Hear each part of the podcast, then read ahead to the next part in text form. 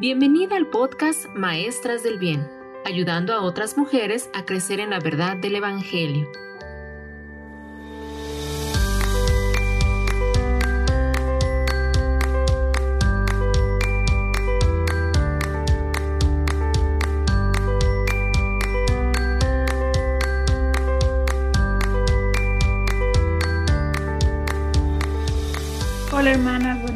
Gracias a Dios por una tarde más. Gracias porque están acompañándonos. Hoy vamos a darle la bienvenida a nuestra hermana Sarita. Buenas tardes, hermana Sarita. Buenas tardes, qué gusto me da eh, volver a saludar a mis hermanas y también a ti, Gwendolyn, y a nuestra hermana Araceli, que ahora sí vamos a estar nuevamente las tres. Que Dios les bendiga y estamos listas para empezar. Bienvenida, Araceli, qué bueno que estás con nosotros, nos da mucho gusto. Hola, hermanas, ya gracias a Dios, pues ya un poquito más recuperada, lista para aprender junto a nuestras hermanas yo les quiero invitar a las hermanas que nos están escuchando a recordar que las actividades de nuestra iglesia no las olviden, que estamos listos el domingo para el culto de adoración y alabanza a nuestro Dios. Eh, que el estudio bíblico de los miércoles está cada día más interesante y que sigamos con nuestro propósito de seguir llegando a la palabra de Dios para crecer en este camino de santificación. Eh, las hermanas ya estarán preparadas con su Biblia, su libreta de notas, una pluma y si es necesario y posible su tacita de café calientita, hermanas, lo pueden hacer. Que ahorita se antoja mucho, ¿verdad? Se antoja, se antoja. Ay, muy sabrosa. Y bueno, pues, ¿les parece, hermanas, si antes de iniciar hacemos una oración, hermana? Por favor, Gwendolyn. Ok, hermanas, vamos a ver. Padre, cuántas gracias te damos, Señor, porque nos da, Señor, esta oportunidad nueva, Señor, de estar reunidas, Señor. Aún en la distancia sabemos, Señor, que nuestro corazón, nuestra mente está dispuesta, Señor, a estar en comunión como hermanas, Señor, y también contigo, Padre. Queremos rogarte, Señor, que tú guíes este estudio, que nos llenes, Señor, de tu espíritu y que podamos, Señor, tener nuestro corazón eh, humilde, Señor, y dispuesto a escuchar, Señor, tu palabra. Háblanos, Señor, a cada una de nosotras y permítenos, Señor, crecer y tener una vida, Señor, que te agrade. Guíanos, Señor, que seas tú el que hable, Señor, y no nosotros. En el nombre de Jesús oramos. Amén. Bien, pues hemos estado viendo desde la semana pasada con mi hermana Sarita y, y Gwen este tema de la vejez. La semana pasada ellas nos compartían sobre la perspectiva que se tiene de la vejez, ¿no? En este mundo y cómo el mundo ha distorsionado esta etapa de la vida, cómo dista mucho de lo que la escritura enseña, porque la vejez puede verse como algo muy malo. Incluso eh, mencionaban nuestras hermanas, hay como que varios conceptos que se tienen como decrepitud, muchos conceptos negativos, pero la escritura tiene un concepto totalmente distinto acerca de la vejez. Veíamos también que eh, la vejez puede traer mucho dolor, pero también puede traer gozo. A veces nos enfocamos en el dolor, y, esto es debido a que nuestro mundo es un mundo caído y pues a partir del pecado de Adán y de, Eva entró el dolor a este mundo. Vemos que a partir de este dolor pues podemos definir a la vejez como algo negativo. Sin embargo, el, envejecimiento no solo trae dolor, sino también puede haber gozo en él. Pero en medio de estas dos, eh, tanto del gozo como de el dolor, hay responsabilidades que las personas que van eh, caminando hacia esta etapa, y que bueno, en este sentido, pues lo somos todas, eh, tenemos responsabilidades, responsabilidades que podemos cumplir y que cada una elige abrazar o no. El objetivo, hermanas, de este tema es que nosotras vayamos entendiendo cuál es el propósito de esta etapa de la vida, porque sin duda que, que no es algo negativo, ¿no? Dios permitió esta etapa de la vejez en nuestra vida. Cuando preparábamos este tema, hablábamos, ¿no? De que si cuando el hombre fue creado antes de que cayera en pecado, existía la vejez. Y lo cierto es que sí, ¿no? Porque el hombre fue creado pues para ir madurando aunque Adán y Eva fueron creados ya maduros, pero Dios permitió que naciera un niño eh, a través de, Adán y Eva y que él fuera, que este niño o estos niños fueran creciendo, ¿no? O sea, esto fue algo que Dios tenía desde el principio. Lo único que no estaba presente era la muerte. La muerte sí estaba completamente fuera de los planes de, Dios antes de, del pecado. El día de hoy vamos a ver el carácter de la anciana y por qué es importante hablar sobre esto. Indudablemente que mucho se ha dicho que tenemos junto con la vejez aparece el dolor. Y ciertamente lo veíamos y lo comentábamos la sesión anterior, que el dolor pues inunda. Y si nosotros nos vamos a las Sagradas Escrituras en Primera de Pedro, ahí encontramos que dice el, el mismo apóstol Pedro, tal vez por un poquito seáis afligidos, es decir, el dolor es parte también de nuestro crecimiento. Sin embargo, yo sé que a causa del pecado, este dolor se va acrecentando más en nuestras vidas. Podemos ver que hay varios dolores que son inevitables, algunos de ellos, y unos son más intensos que otros, pero al fin y al cabo dolores. Y así vamos a encontrar en este desarrollo el dolor de la debilidad. ¿Quién no se ha, de, pasados de los 65 años, quién no se ha sentido débil? Y, a veces desde antes se siente débil, agotada, cansada, enferma.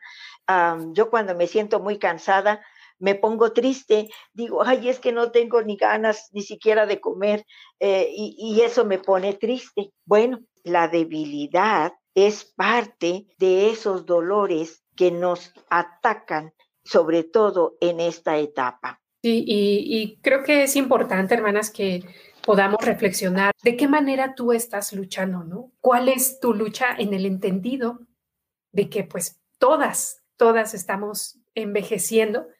Eh, algunas pues acaban de iniciar o tienen pocos años de iniciar este camino hacia la vejez, pero sin duda que todas vamos encaminadas, ¿no? Ya hacia esa etapa de la vida. ¿Y cuál es tu principal lucha, hermana? Al ir envejeciendo, ¿cuál es tu principal lucha? ¿Con qué, con qué cosas luchas, ¿no? Al pensar que te vas dirigiendo cada vez más hacia esa etapa. Así es, y recordemos que para una chica de 18, una mujer de 28 ya puede ser una persona mayor, una persona vieja, y a la del 28 una de 38 y a la de 38 la de 48. Así que no se sitúen solo en esta edad, ¿no? De la edad de la tercera edad que llamamos de los 65 y más, sino en tu etapa en la que tú vives, cuál es tu lucha, ¿no? Porque a lo mejor desde muy pequeñas, pues empezamos, ¿no? Ya quiero cumplir 18 para poder vivir.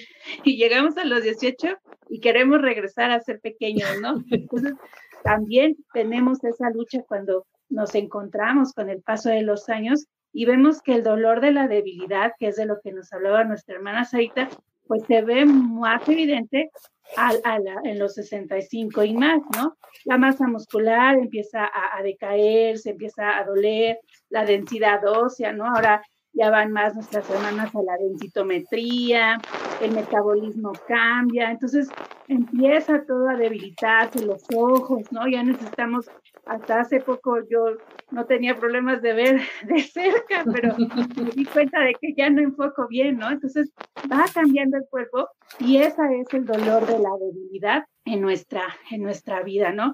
Increíblemente los deportistas, ahora que pasó los Juegos Olímpicos, pues ellos se jubilan muy, muy temprano, entre los 37, 38, ya esa es una edad que ya no pueden seguir practicando un deporte. Entonces, ahí también, pues, en, qué etapa, ¿no? En qué etapa está y cuáles son también esas luchas que tenemos en esas, en esas edades que decimos, pero si todavía soy joven, ¿no? Pues a veces nuestra lucha no es física, sino es una lucha mental. O somos jóvenes o queremos seguir siendo jóvenes. O somos jóvenes y ya ah, me acuerdo que una amiga me decía, y apenas ella iba a cumplir los 18 años, ay no, yo ya me quedé para vestir santos. Eh, claro, no era cristiana, por eso decía que para vestir santos. Ahora decimos nosotros dentro de nuestra iglesia, ya, ya me quedé para forrar Biblias. Bueno, ciertamente hay algunas personas y yo le decía, ay, oye, pero si apenas tienes 18 años, dice, no, pero ya fulanita ya tiene novio y ya la fueron a pedir. En fin, a veces queremos apresurar la vida pero cuando llegamos a más de los 65 la queremos detener. Sí, es, es muy diversa, ¿no? La manera en cómo se concibe la, la vejez, pero es importante ver esta etapa de la vida desde una perspectiva bíblica. Para poder conseguir un trabajo, pues es, hay un rango de edad. No se considera tanto la experiencia o las aptitudes que se tengan, sino a veces hasta se le da prioridad a la figura, ¿no? O a eh, esta presentación física que puedas tener en, un empleo.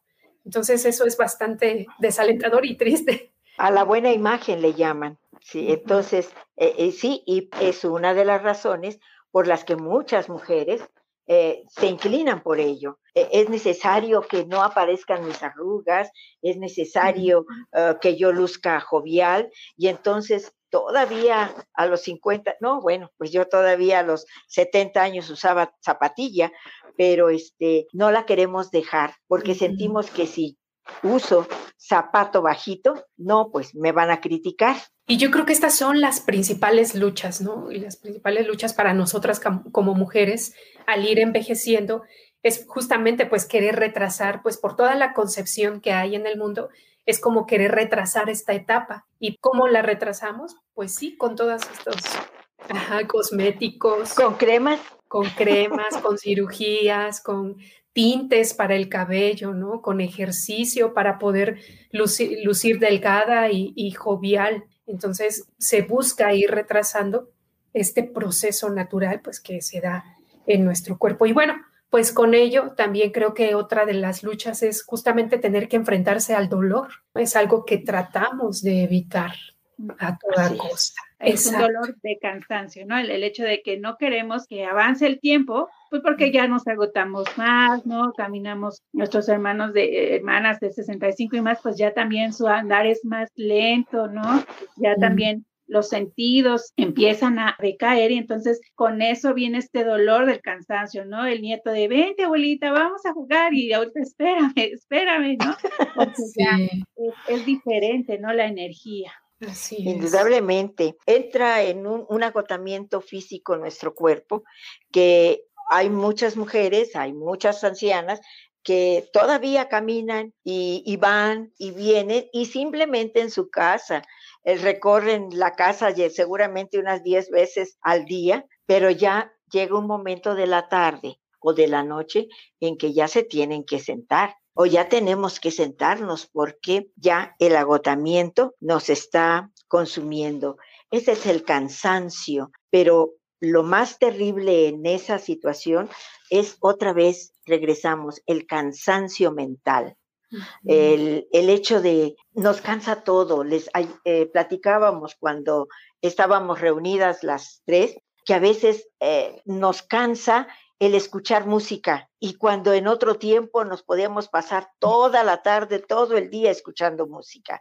Ahora nos cansa, nos cansa el que si el niño está preguntando a cada rato mamá y por qué y mamá por qué y, y no nos está preguntando a nosotras que somos las abuelas, le está preguntando a la mamá. Nos cansa, ay, cómo nos cansa, ya cállate. Explotamos nosotras las abuelas cuando forma parte de ese cansancio. Yo creo que la vida sigue su curso, no son ellos los que se deben callar, somos nosotras las que tenemos que hacer un cambio en nuestra forma de pensar, en nuestra forma de ver las cosas. Y además de este cansancio físico, también se produce un cansancio por vivir en este mundo lleno de pecado y lleno de dolor, ¿no? Un mundo en donde hay muerte, un mundo en donde hay destrucción y mucho deterioro. También eso cansa. Y creo que este tiempo, pues, ha sido aún más difícil, justamente, bueno, yo, lo puedo ver con mis papás, ¿no? es, es un tiempo aún más difícil para ellos, justamente por esto, ¿no? Que se escucha la pandemia, eh, pues ahora que estamos viviendo también o atravesando un huracán, gente que está sufriendo, lo que está sucediendo en Afganistán, ¿no? Tantas cosas que podemos escuchar y que de alguna forma también eso va generando cansancio al ir viendo cómo el mundo vive en este deterioro, en este caos, exactamente. Así es. En nuestra iglesia tenemos a muchas, somos muchas las hermanas viudas más que los varones viudos. Sin embargo, a eso también la anciana se tiene que amoldar, se tiene que ah, rehacer su vida en medio de esta soledad o en medio de este apartamento, de se aparta la pareja porque el Señor la reclamó y ya se fue con el Señor y sin embargo la vida sigue su curso. Pero el propósito de Dios es hermoso, hermanas. Eh, claro, no se puede pensar que de la noche a la mañana ya voy a tener una sonrisa de, de conformidad, pero el Señor se encarga de cicatrizar los corazones y las mentes. Sí, sí, yo estaba escuchando en, un programa que eh, el mayor tiempo de esperanza de vida es para las mujeres, ¿no? Las mujeres viven más años y hay un promedio de 6 a 8 años que las mujeres viven más que sus esposos. Entonces, sí es una etapa bastante, yo creo que pues cuando uno se casa con su esposo, nunca espera pues vivir un tiempo, vivir años de soledad, ¿no? Si ya sin que el esposo este, pero pues como lo dice usted, hermana Sarita, también es un tiempo en el que el Señor eh, trabaja en nuestros corazones y moldea nuestras vidas. Así es. Sí, justamente es del cansancio también que, que uno, el espíritu, ¿no? El corazón tiene al ver todo lo que sucede alrededor y pues nuestra mente y nuestra alma también entra en esa, en ese cansancio, ¿no? En este, en esa fatiga. Sí, sin duda que estos dolores pues cada vez se van, se van acrecentando y como ya lo mencionábamos, pues el, por, por el pecado es que llegó este dolor, ¿no? No era parte del plan de Dios, aun cuando nuestro cuerpo fuera madurando, pero el dolor no era parte de esta madurez, ¿no? Sin embargo, pues a través del pecado es que llega este dolor. Y podemos encontrar otro, otro tipo de dolores, además del de la debilidad y del cansancio que ya hemos mencionado. Sí, el dolor de, eh, eh, es un dolor muy importante, el dolor de la cosecha. Eh, dice en, en, Gálatas 6, 7 y 8, si lo podemos encontrar. Dice, no os engañéis, Dios no puede ser burlado, pues todo lo que el hombre sembrare, eso también segará. Porque el que siembra para su carne, de la carne segará corrupción, mas el que siembra para el espíritu, del espíritu segará vida eterna. Ahí encontramos, por ejemplo, esta palabra tan real. En las Sagradas Escrituras se alude mucho a la cosecha y al trabajo en la tierra, a la siembra y a la cosecha, porque son elementos que ejemplifican la vida del cristiano en un momento dado.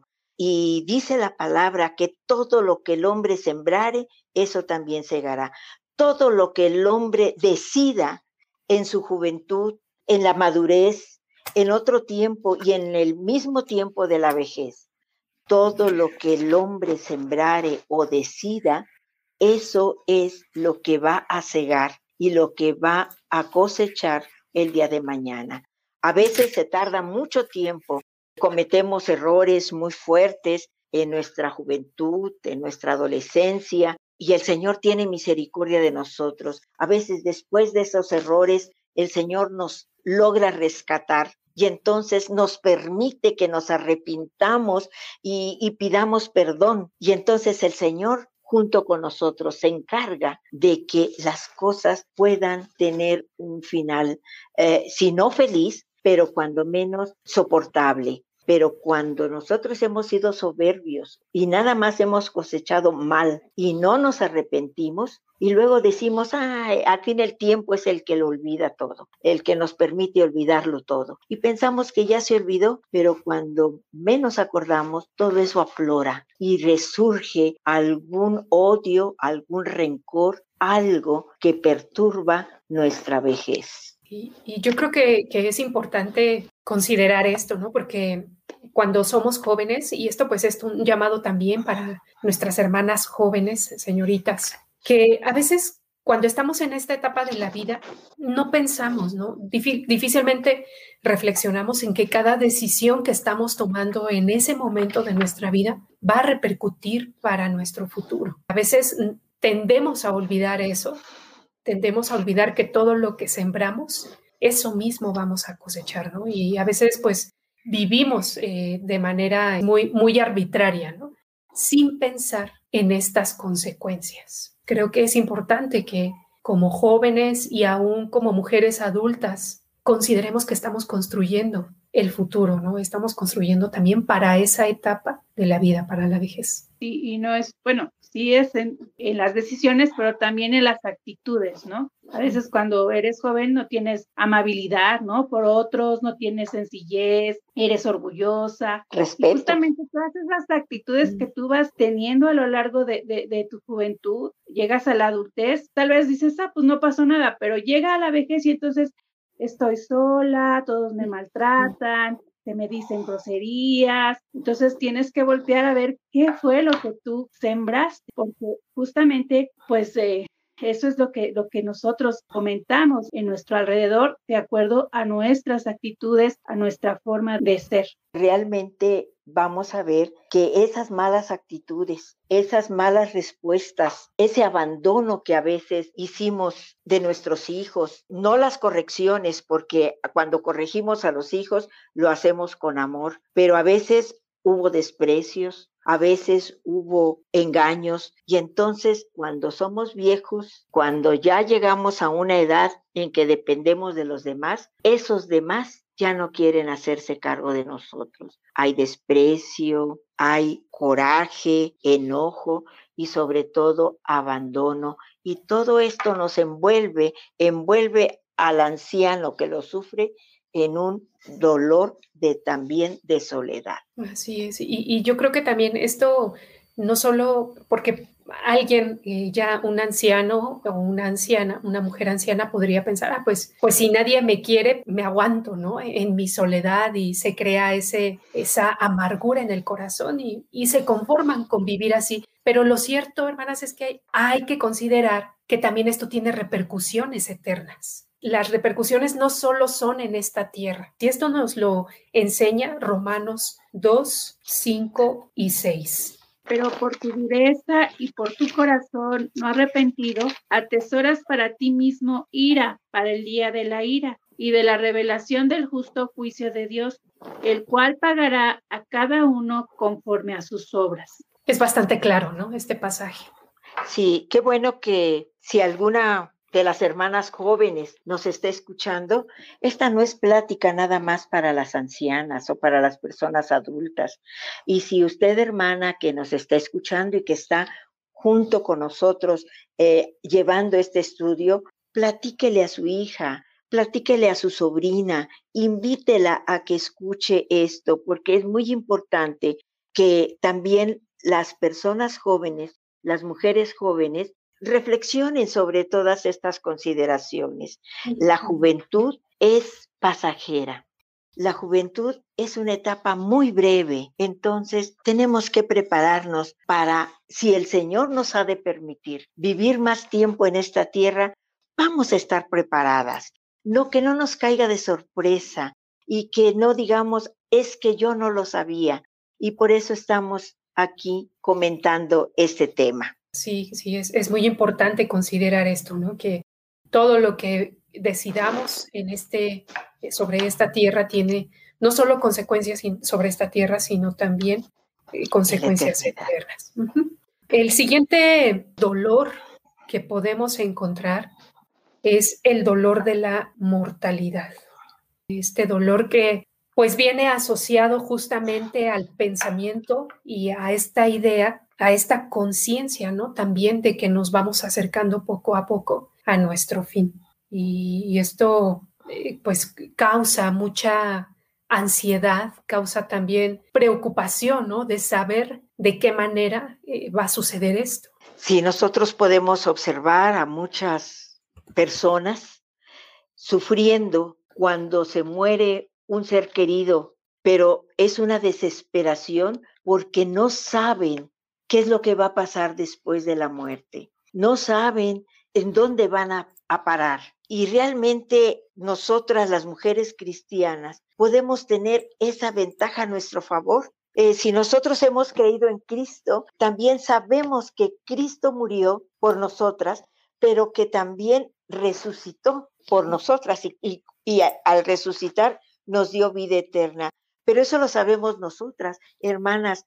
Eh, los que están a su alrededor también lo saben. Es ahí donde necesitamos estar dispuestas a compartir con los demás, con los que amamos, con nuestros vecinos, con nuestras sobrinas, con nuestros sobrinos, con nuestros parientes lejanos, con todos aquellos que son a veces decimos, ay, fulanito es muy un inconsciente, no tome en cuenta esto. Bueno, si sabemos que fulanito es inconsciente y no tome en cuenta a Dios, pues hay que tomarlo como una un reto para nosotras, presentarle el evangelio. No nada más es el hecho de que vamos a ya no vamos a estar aquí, ¿no? Sino pensamos, y los, los nuestros, ¿no? ¿Qué va a pasar con los nuestros, ¿no? Esa angustia y también es parte de esa confianza que Jesús nos da, ¿no? El hecho de, de descansar en que Él también tiene cuidado de nuestros hijos. Así es. Hijos y familia, ¿no? Sí, sí, y la importancia que tiene que desde que somos jóvenes, aprendamos a depender del Señor, ¿no? Para que vayamos madurando en nuestra fe, también en nuestro conocimiento de quién es Dios y qué es Dios para nosotros, para que en el momento en el que llegue eso, pues no nos invada el temor, en el momento en el que llegue nuestro fin. Como vamos a ver si este, lo que dice Eclesiastés 12 y vamos a leer los versículos 6 y 7. Antes que la cadena de plata se quiebre y se rompa el cuenco de oro y el cántaro se quiebre junto a la fuente y la rueda sea rota sobre el pozo y el polvo vuelva a la tierra como era y el espíritu vuelva a Dios que lo dio. Qué hermoso. Eh, eh, es, son palabras poéticas para decir cuando nos muramos. Qué, qué hermoso. Y les voy a leer cómo lo dice la versión de las Américas, la, Biblia de las Américas. Dice, acuérdate de Él, es decir, acuérdate de Dios antes que se rompa el hilo de plata, se quiebre el cuenco de oro, se rompa el cántaro junto a la fuente y se haga pedazos la rueda junto al pozo.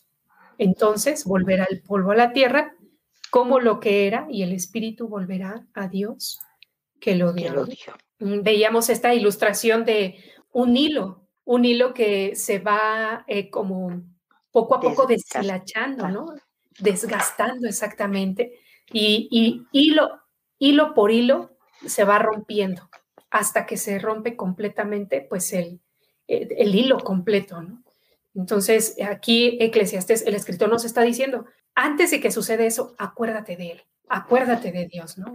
No, esperes que ya estando en ese momento pues te acuerdes de Dios, ¿no? Porque pues no, no es así. Eh, la escritura está exhortando y nos está animando a que antes de que suceda esto, antes de que el hilo se rompa, acuérdate. Hay otro pasaje de Eclesiastés 12.1 que dice, acuérdate de tu Creador antes de que vengan los días malos. Es importante, hermanas, que reflexionemos, ¿no? En qué estamos haciendo con la vida, aun cuando ya seamos ancianas. Pero Dios está dando estos años ¿Qué estamos haciendo con estos años que Dios nos está que, que Dios nos está dando? ¿no? Y que podamos decir, como dijera el apóstol Pablo, para mí el vivir es Cristo y el morir es ganancia. Es decir, em, eh, alguien dirá, bueno, pero ¿qué ganas? No, bueno, pues es que el premio que el Señor nos ha prometido es mayor y superior a todo lo que podamos tener aquí en la tierra. Pero para ello tenemos que cultivarlo. Esto no se, no se cree de la noche a la mañana. Eso tiene que irse cultivando y creyendo y fortaleciendo y creciendo y desarrollándose. Así es de que, hermanas, ese es el reto después de escuchar esta charla sobre nuestra vejez. Hemos mencionado estos dolores que se dan en la vejez, el dolor de la debilidad, el dolor del cansancio, el dolor de la cosecha, el dolor de la mortalidad y también el dolor del temor. Junto con esta, esta etapa que, eh, a la cual nos vamos acercando, pues también llega este dolor del temor.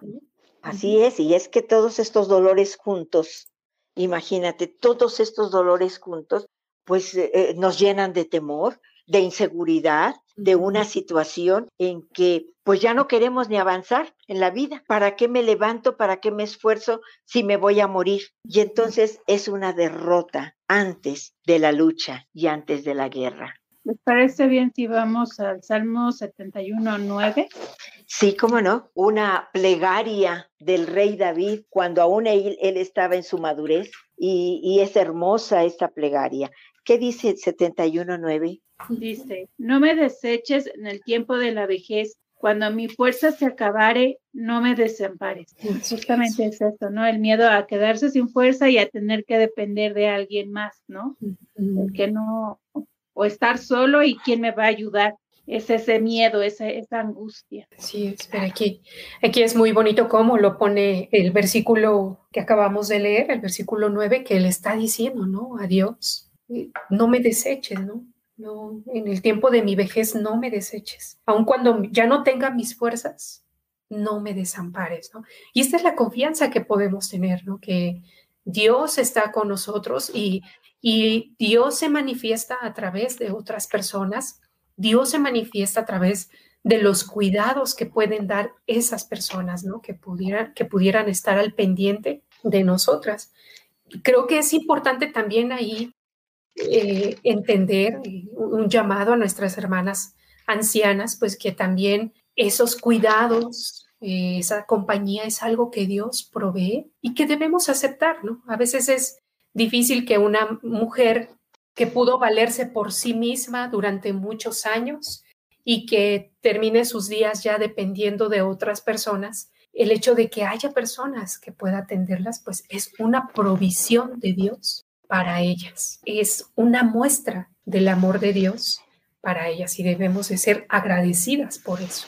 Yo les quiero invitar a mis hermanas a que este Salmo número 71, mi sugerencia es de que nos lo aprendamos de memoria, hermanas.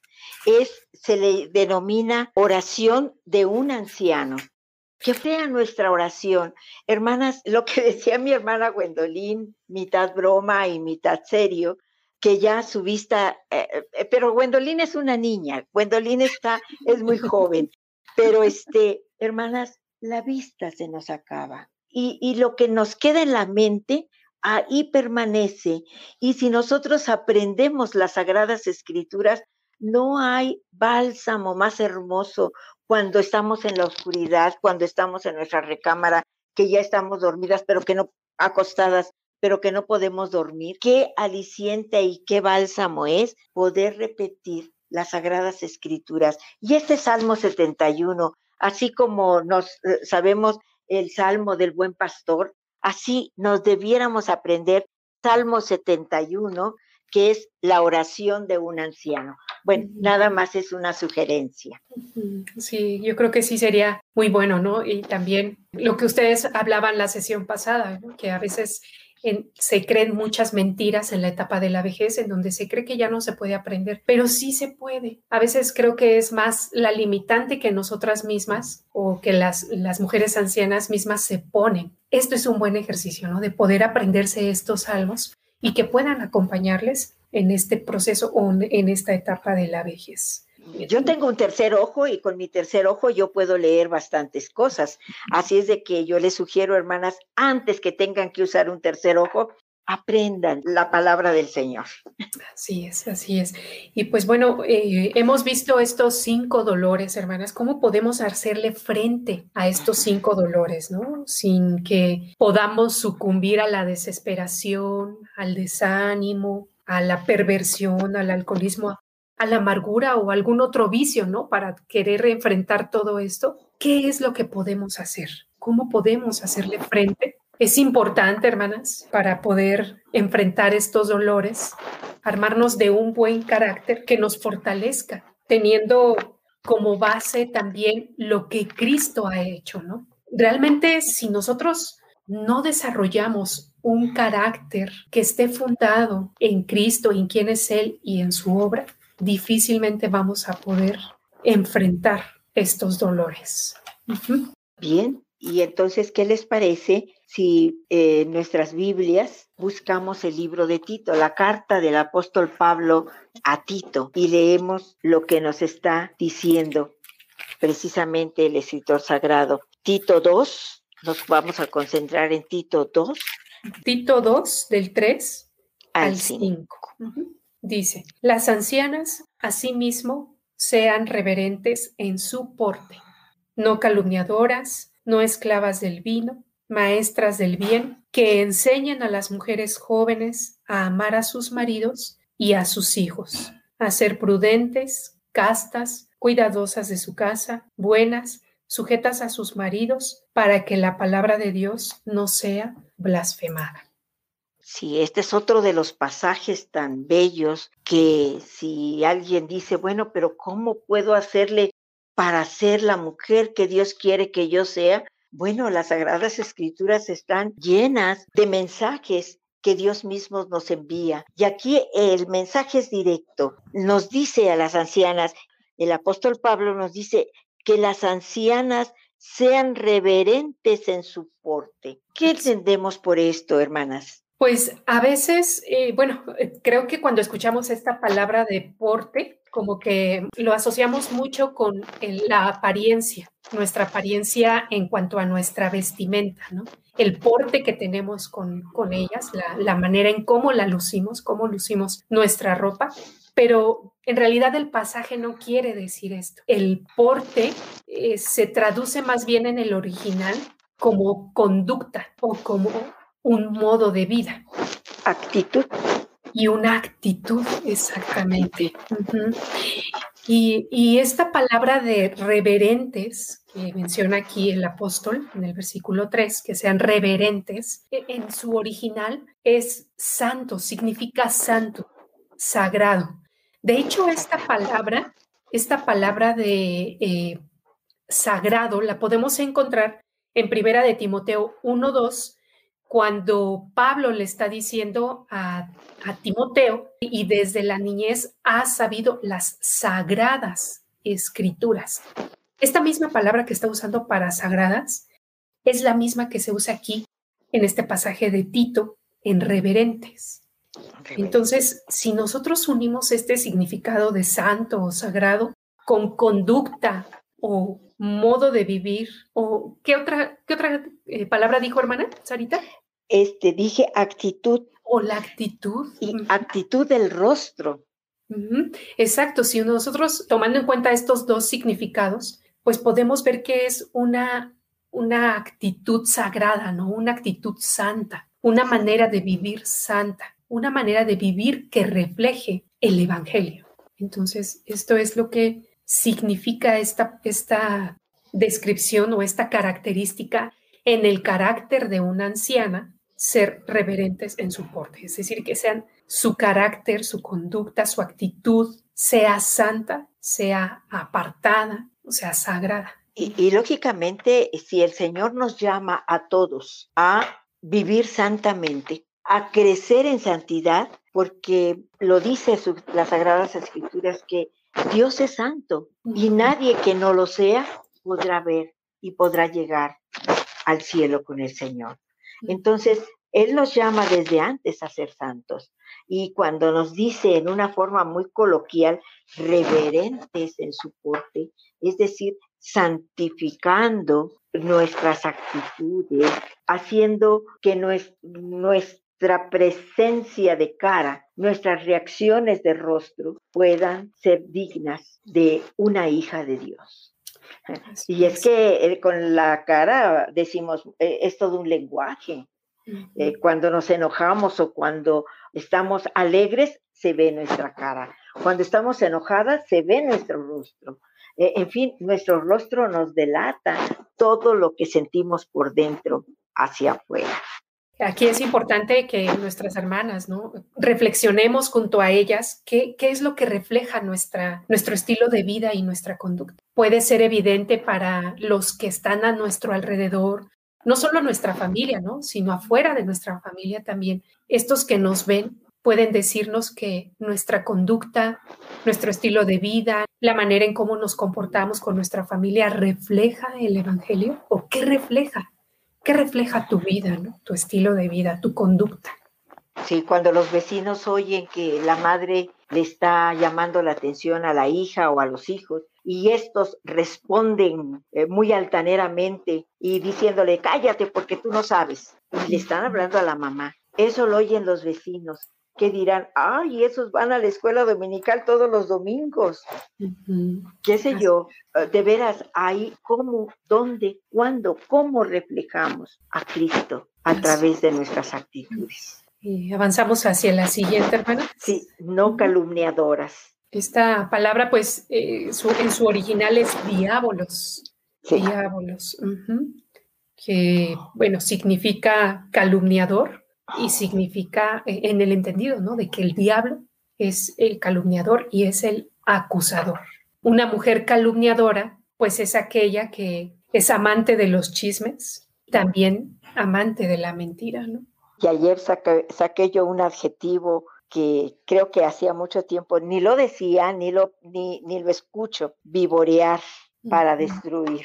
Eh, por ahí en un tiempo, yo creo que cuando fui joven lo escuchaba mucho y realmente es un adjetivo muy fuerte. Todo eso es lo que eh, dice las Sagradas Escrituras, que no seamos calumniadoras, que no seamos chismosas, que no seamos amantes de calumnias ni de, ni de chismes. A veces no nos damos cuenta cuando estamos haciendo comentarios negativos. Y somos como familias mexicanas, somos muy dadas a, hacer sobremesa y a veces la sobremesa no es sana, a veces es para criticar a una persona que está ausente. Y, lo peor es de que no nos damos cuenta que está nuestro niño de 10 años, está nuestra adolescente de 15, eh, qué sé yo, está la familia completa y aún así seguimos eh, chismeando o criticando acremente a las personas que están ausentes. Bueno, pues eso es ser calumniadores. Sobre todo porque olvidamos que las personas son imagen de Dios, ¿no? O sea, perdemos este sentido de que todos somos creados a imagen de Dios, ¿no? Y entonces, cuando perdemos esa, esa realidad, pues se nos hace muy fácil hablar de otros y de si su ropa, de si sus dientes, de si sus ojos, de si cualquier cosa que pueda eh, señalar al otro, se nos hace fácil, ¿no? Hablar de más. Y, tal vez nos dijeron algo, ¿no? Un, un, pequeño comentario y nosotros le añadimos, si tal vez nos dijo, es que se me rompió mi vestido, y dice, es que se le rompió su vestido porque se atoró en una coladera. y entonces empezamos a darle y a darle y a darle a eso y, eso se vuelve un chisme. ¿Por qué? Pues porque no tenemos el cuidado de lo que estamos hablando y como mujeres se nos da. O sea, eso es la parte de la, de la mujer eh, es relacional. Eh, le gusta mucho platicar, le gusta mucho hacer amistades y por eso es que se nos da muy fácil el chismear, ¿no?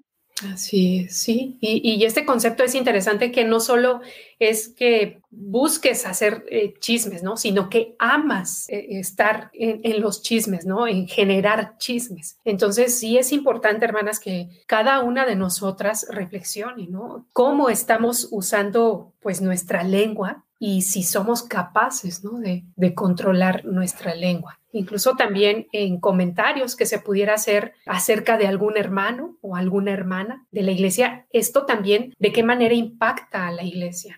De qué manera también afecta al cuerpo de Cristo y también cuando nuestros hijos nos oyen hablar de nuestros hermanos, ¿qué le estamos comunicando a nuestros hijos? Bueno, pues son fuertes de las características que Tito menciona, más bien que el apóstol Pablo a través de Tito nos está indicando. Y el tercer elemento es que las ancianas no sean esclavas del vino.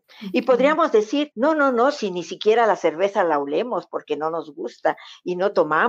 No, eh, aquí, ¿cómo lo podríamos traducir, hermanas? Pues aquí se está refiriendo a, cualquier cosa de la cual nosotros podamos hacernos siervas, ¿no? O esclavas. Esclavas, ¿verdad? Ah, que sean hábitos negativos. Sí, eso que nos hace esclavas de compra, la, comida.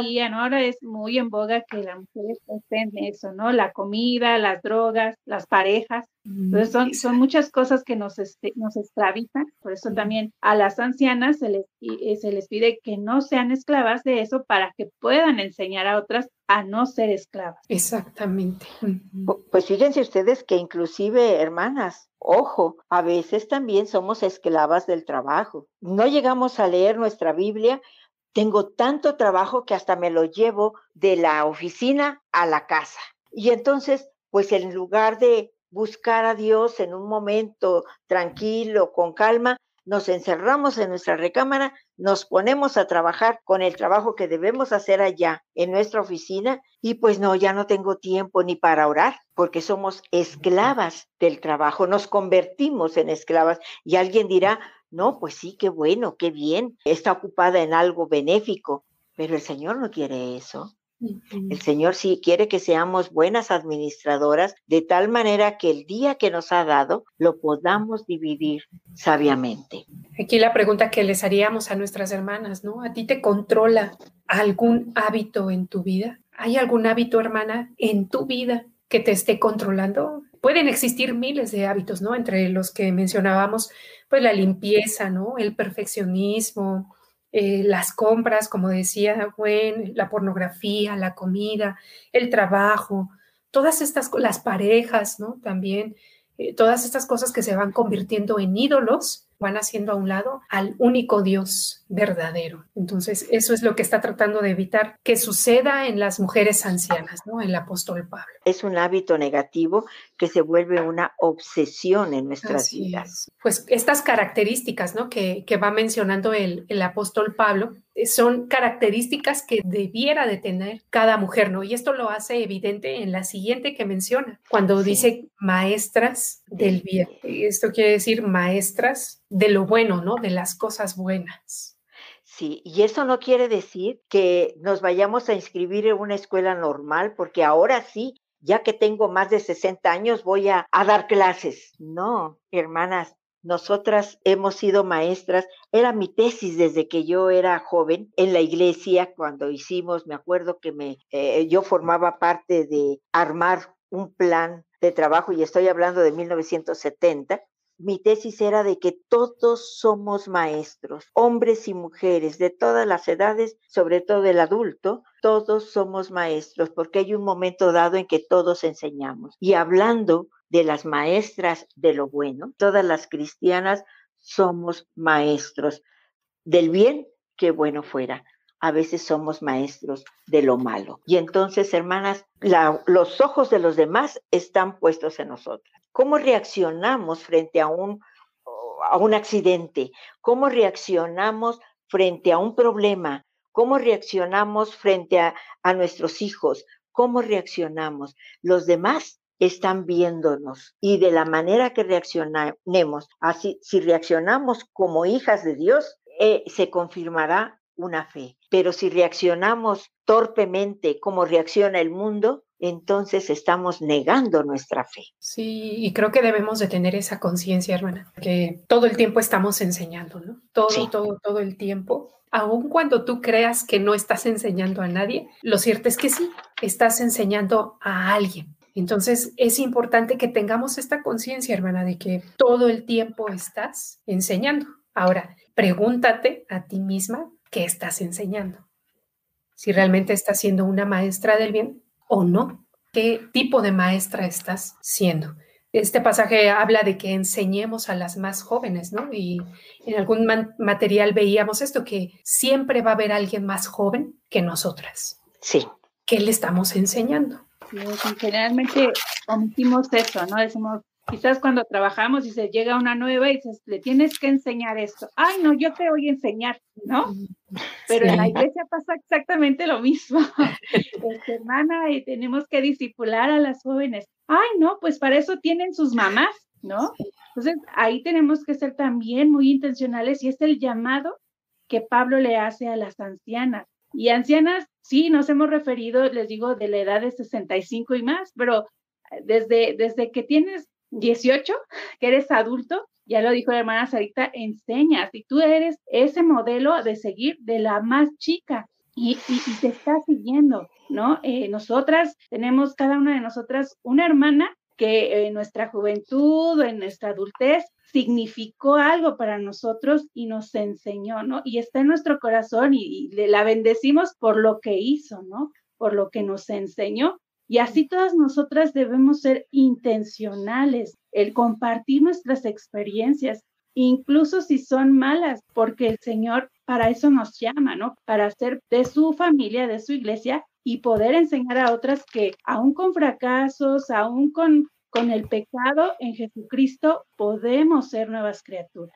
Sí, yo creo que es muy importante, hermanas, que eh, cuando hemos tenido un fracaso y lo reconocemos, cuando hemos tenido un error y lo reconocemos, la gloria es para el Señor, pero con expresar ese error y, saber que nuestra vida está en la mano del Señor y lo que Dios hace en nosotros es una enseñanza para los que vienen detrás de nosotras. Por lo tanto, ese testimonio dirá, no es que yo nada más tengo puras cosas negativas que decir. Bueno, pues eso es de bendición porque si lo ponemos en las manos de Dios, Dios lo transforma todo en bendición para nosotros y para los otros también.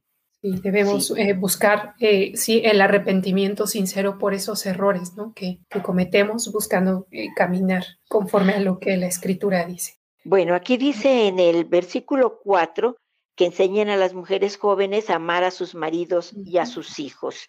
Creo que este versículo es muy interesante y muy hermoso. Hermanas, ¿qué le estás enseñando a tus hijas que están casadas? ¿Les estás enseñando con tu ejemplo cómo le hablas a tu esposo? ¿Cómo le hablas a tus hijos, a los más jóvenes? ¿Cómo los reprendes? ¿A gritos o con la palabra de Dios? Y es que la cultura también nos lleva a cometer algunos errores, ¿no? Porque a los hijos se ponen por encima de los esposos, ¿no? Cuando la escritura no nos enseña eso. La escritura nos enseña que quien debemos amar primero y fuertemente es a nuestros esposos, porque el amor que exista entre el matrimonio es algo que va a dar seguridad. A los Ay, hermana, pero yo, yo conocí primero madre que, que esposo.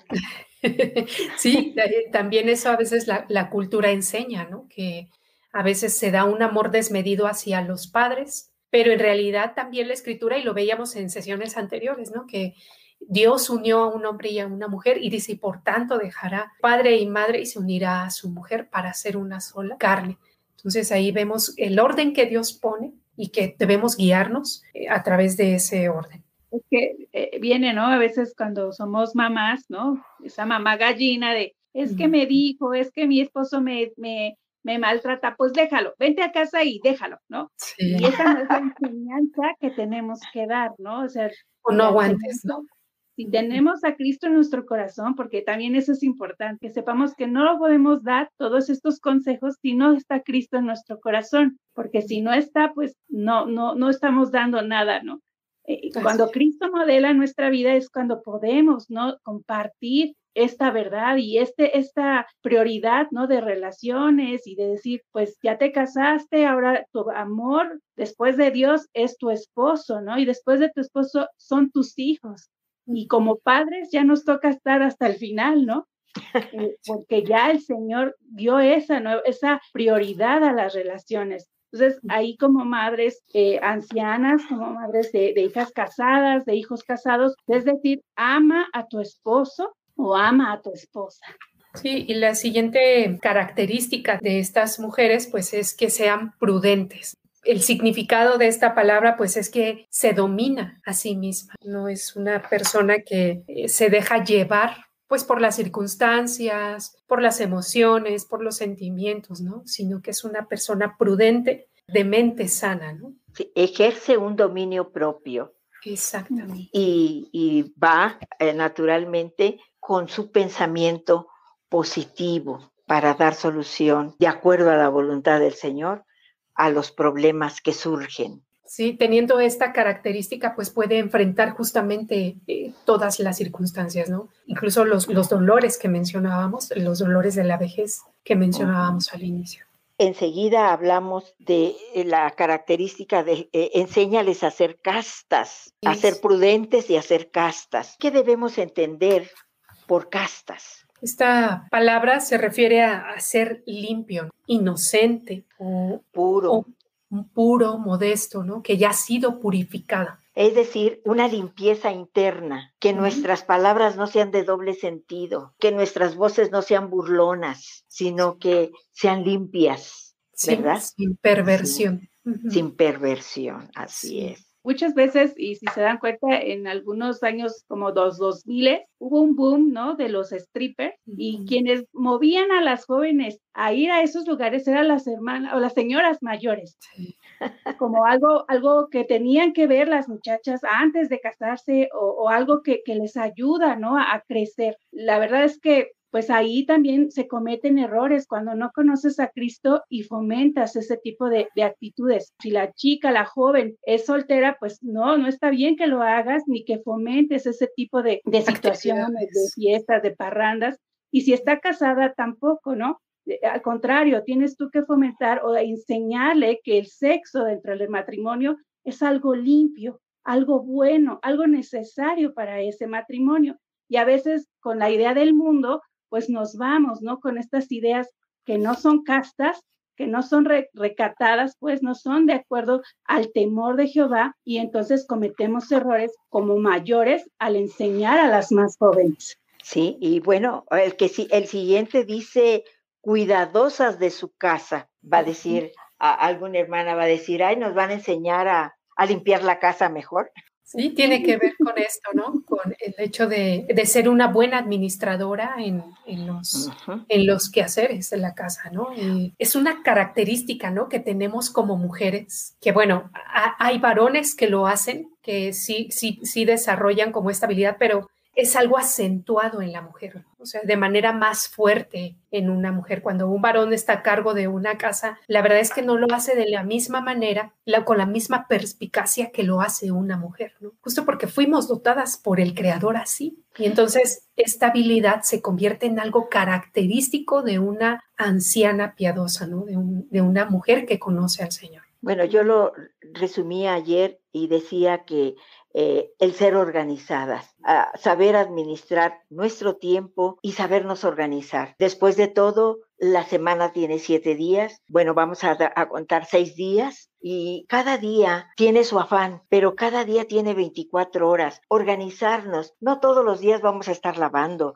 no todos los días vamos a estar limpiando la estufa, no todos los días vamos a estar sacudiendo, pero sí organizarnos adecuadamente para que al mismo tiempo que no ocupemos todo el tiempo en las mismas cosas, pero que sí todo el tiempo nuestro lugar donde estamos, donde llega la familia, esté limpio, agradable y acogedor. Sí, justamente, hermanas, si en algún momento una joven llega y les dice, hermana, ¿cómo hace este pastel? No vayan a tener esta idea de decir, pues que tu mamá te enseñe, ¿no?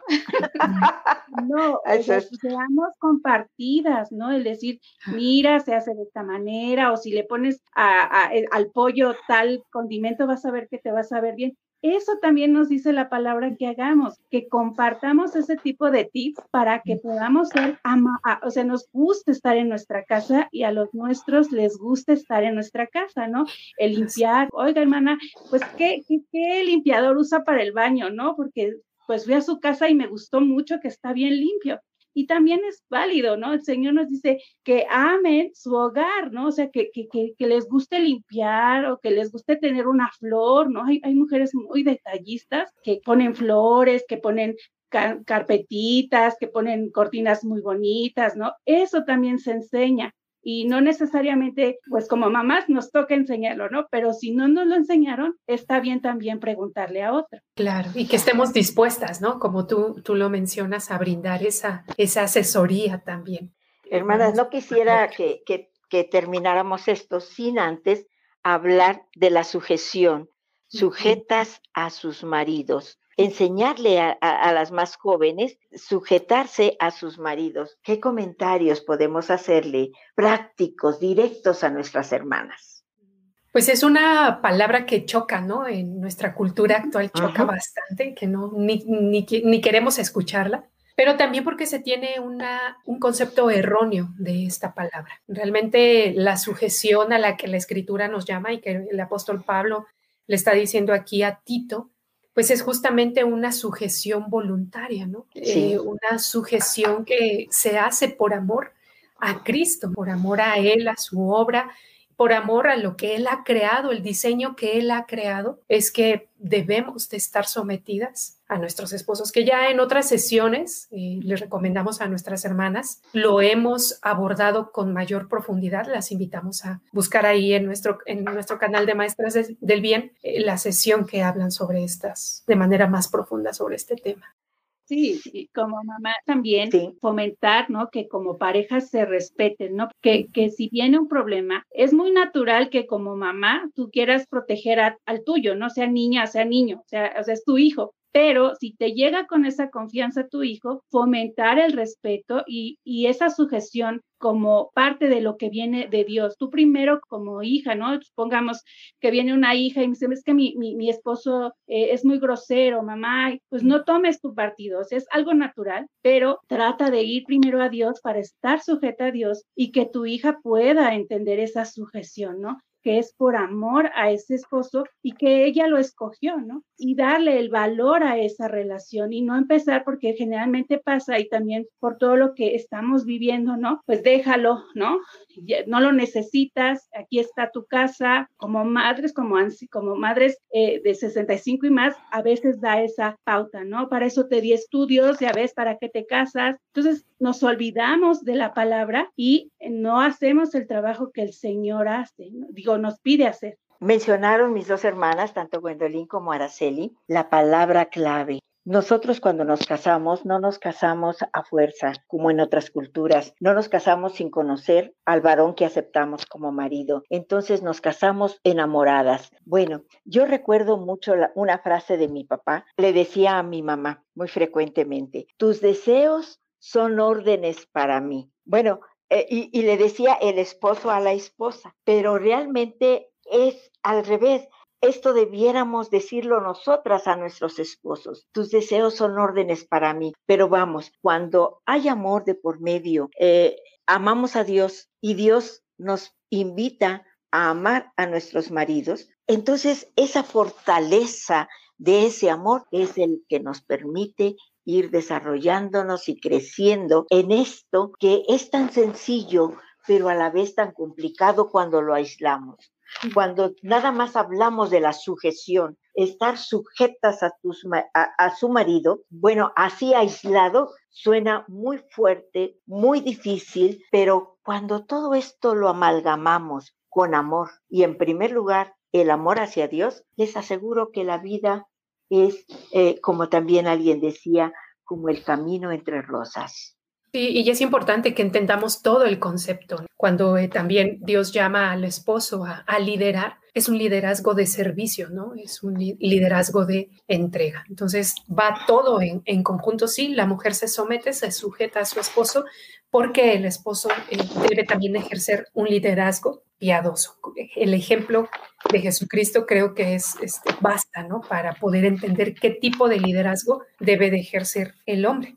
Considerando, hermanas, eh, quizá nuestras hermanas se pregunten, bueno, ¿y qué tiene que ver esto que mencionaron al principio de los cinco dolores con estas características que da Tito? Y la relación, hermanas, que, que nosotros encontramos en, en, en la escritura es que nosotros, si no desarrollamos estas cualidades en nuestro carácter, difícilmente vamos a poder enfrentar estos dolores, ¿no? Estos dolores que llegan con la vejez. Para poder hacer frente a estos dolores, necesitamos desarrollar un carácter piadoso, un carácter firme en el Evangelio, un carácter que ha sido fundado en la escritura, ¿no? Que su base es la, la enseñanza de la escritura porque de otra manera no lo vamos a poder hacer. Podemos dejarnos llevar por la desesperación, por la ansiedad, por la depresión. Entonces necesitamos, hermanas, desarrollar este carácter, estas cualidades en nuestro carácter. Como mujeres ancianas, como mujeres que vamos hacia esa etapa también, necesitamos desarrollar estas cualidades. Y creo que es importante también considerar, hermanas, que estas cualidades no se dan por arte de magia en nuestro carácter. Estas cualidades no se dan porque yo me esfuerce cada día en tenerlas. Una mujer que ha nacido de nuevo va a ir desarrollando estas cualidades y estas características en su carácter. Por eso la escritura nos habla de los frutos eh, si, no, si no estamos dando buenos frutos, si no estamos dando estos frutos, es evidencia de que probablemente no hemos nacido de nuevo. Debemos buscar eh, depender del Señor, entregar nuestra vida a Él, entregar nuestros deseos, nuestros temores y creer en el Señor, nacer de nuevo para que de manera natural puedan surgir estas cualidades y estas características. Bien, y yo creo que para cerrar, eh, me gustaría invitar a las hermanas a que abran sus Biblias en el Salmo número 92. 12, 12 al 15. Al 15. Vean qué hermosas promesas, qué hermosas promesas el Señor nos ofrece como mujeres justas, como mujeres piadosas. Dice Salmo 92, 12 al 15. El justo florecerá como la palmera crecerá como cedro en el Líbano, plantados en la casa de Jehová, en los atrios de nuestro Dios florecerán. Aún en la vejez fructificarán, estarán vigorosos y verdes, para anunciar que Jehová mi fortaleza es recto y que en él no hay injusticia. Aquí podemos ver una contrariedad con lo que el mundo cree. Con el la versículo, cultura. Con la cultura, exactamente. El versículo 14 dice, aún en la vejez fructificarán, estarán vigorosos y verdes. E, y el mundo cree que no, cuando ya se es viejo, pues que ya no hay, ya se acabó todo, ¿no? Que ya no puedo dar más, no puedo fructificar. Pero aquí dice eh, la escritura que sí, aún en la vejez fructificarán. Y ese es el paradigma que nosotros debemos de cambiar, ¿no, hermanas? El paradigma del concepto de la vejez de que es una etapa en la que ya se terminó todo. No, aquí la escritura nos está diciendo, aún en la vejez fructificarán y estarán vigorosos y verdes. ¿Pero para qué? Pues eh, este, estos mismos versículos nos lo responden, ¿no? Para anunciar que Jehová, mi fortaleza, es recto y que en él no hay injusticia. Aquí vemos, hermanas, que la vejez tiene un propósito esta etapa tiene un propósito y, el propósito es que tú, tú puedas anunciar en esta etapa de la vida que Jehová es tu fortaleza, que Jehová tu fortaleza es recto y que en él no hay injusticia. Tu vejez, hermana, puede anunciar esto y puede seguir predicando el Evangelio, ¿no? A tus nietos, a tus bisnietos, a tus hijos, a tus amigas, a tus vecinos. Para eso es que Dios permite esta etapa para seguir anunciando el Evangelio. Pues qué hermoso, qué hermoso propósito y seguiremos hablando de esta etapa porque hay mucho más que decir pero en este momento yo le voy a pedir a Gwendolyn que dé gracias a Dios por esta escritura, por estas promesas, por mis hermanas, eh, todas las hermanas que tienen más de 65 años y por todas las hermanas que aún están en la flor de su juventud. Sí, hermanos, vamos ahora. Gracias, Padre, por tu palabra. Gracias, Señor, porque sabemos que es verdad. Sabemos, Señor, que todo lo que tú, Señor, nos has mandado en ella, Señor, es para vida eterna, Señor. Te rogamos, Padre, que siga transformando, Señor, nuestra mente, nuestro corazón, de tal manera, Señor, que seamos como estas palmeras, como estos cedros, Señor, del Líbano, siempre verdes, Señor, siempre fuertes, Señor, porque tú eres el que nos da, Señor, esa fortaleza, porque tú eres, Señor, el que nos sostiene, Padre. Gracias, Padre, por todas aquellas hermanas, Señor, que ya pasan, Señor, de los 65, Señor, hasta, hasta la edad que, que dan, Señor, tú las conoces a todas y gracias por la vida que les has dado a cada una de ellas, Señor, por el testimonio, Señor, porque sabemos, Padre, que tú has obrado en sus corazones y ellas son ahora parte, Señor, de tu pueblo y también, Señor, por aquellas que aún están creciendo, aún están, Señor, en su juventud. Gracias, Padre, porque también para ellas, Señor, hay palabra de verdad. Y queremos rogarte, Señor, que prepares nuestro corazón de manera que podamos aceptar, Señor, esta etapa de la vida de manera humilde, Señor, de manera amable, Señor, de manera que podamos, Señor, glorificarte, podamos seguir anunciando, Señor, tu evangelio, podamos seguir enseñando a otras, Señor, con todo lo que tú has hecho, Señor, en nuestras vidas.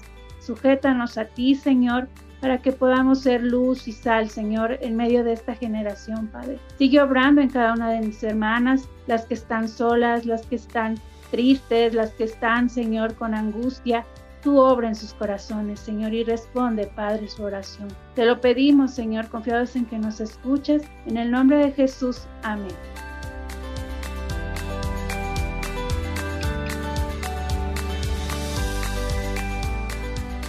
Este programa es una producción de la Iglesia Nacional Presbiteriana Príncipe de Paz en la Ciudad de México. Si quieres escuchar más programas como este, visita nuestro sitio web príncipedepaz.mx diagonal maestras del bien.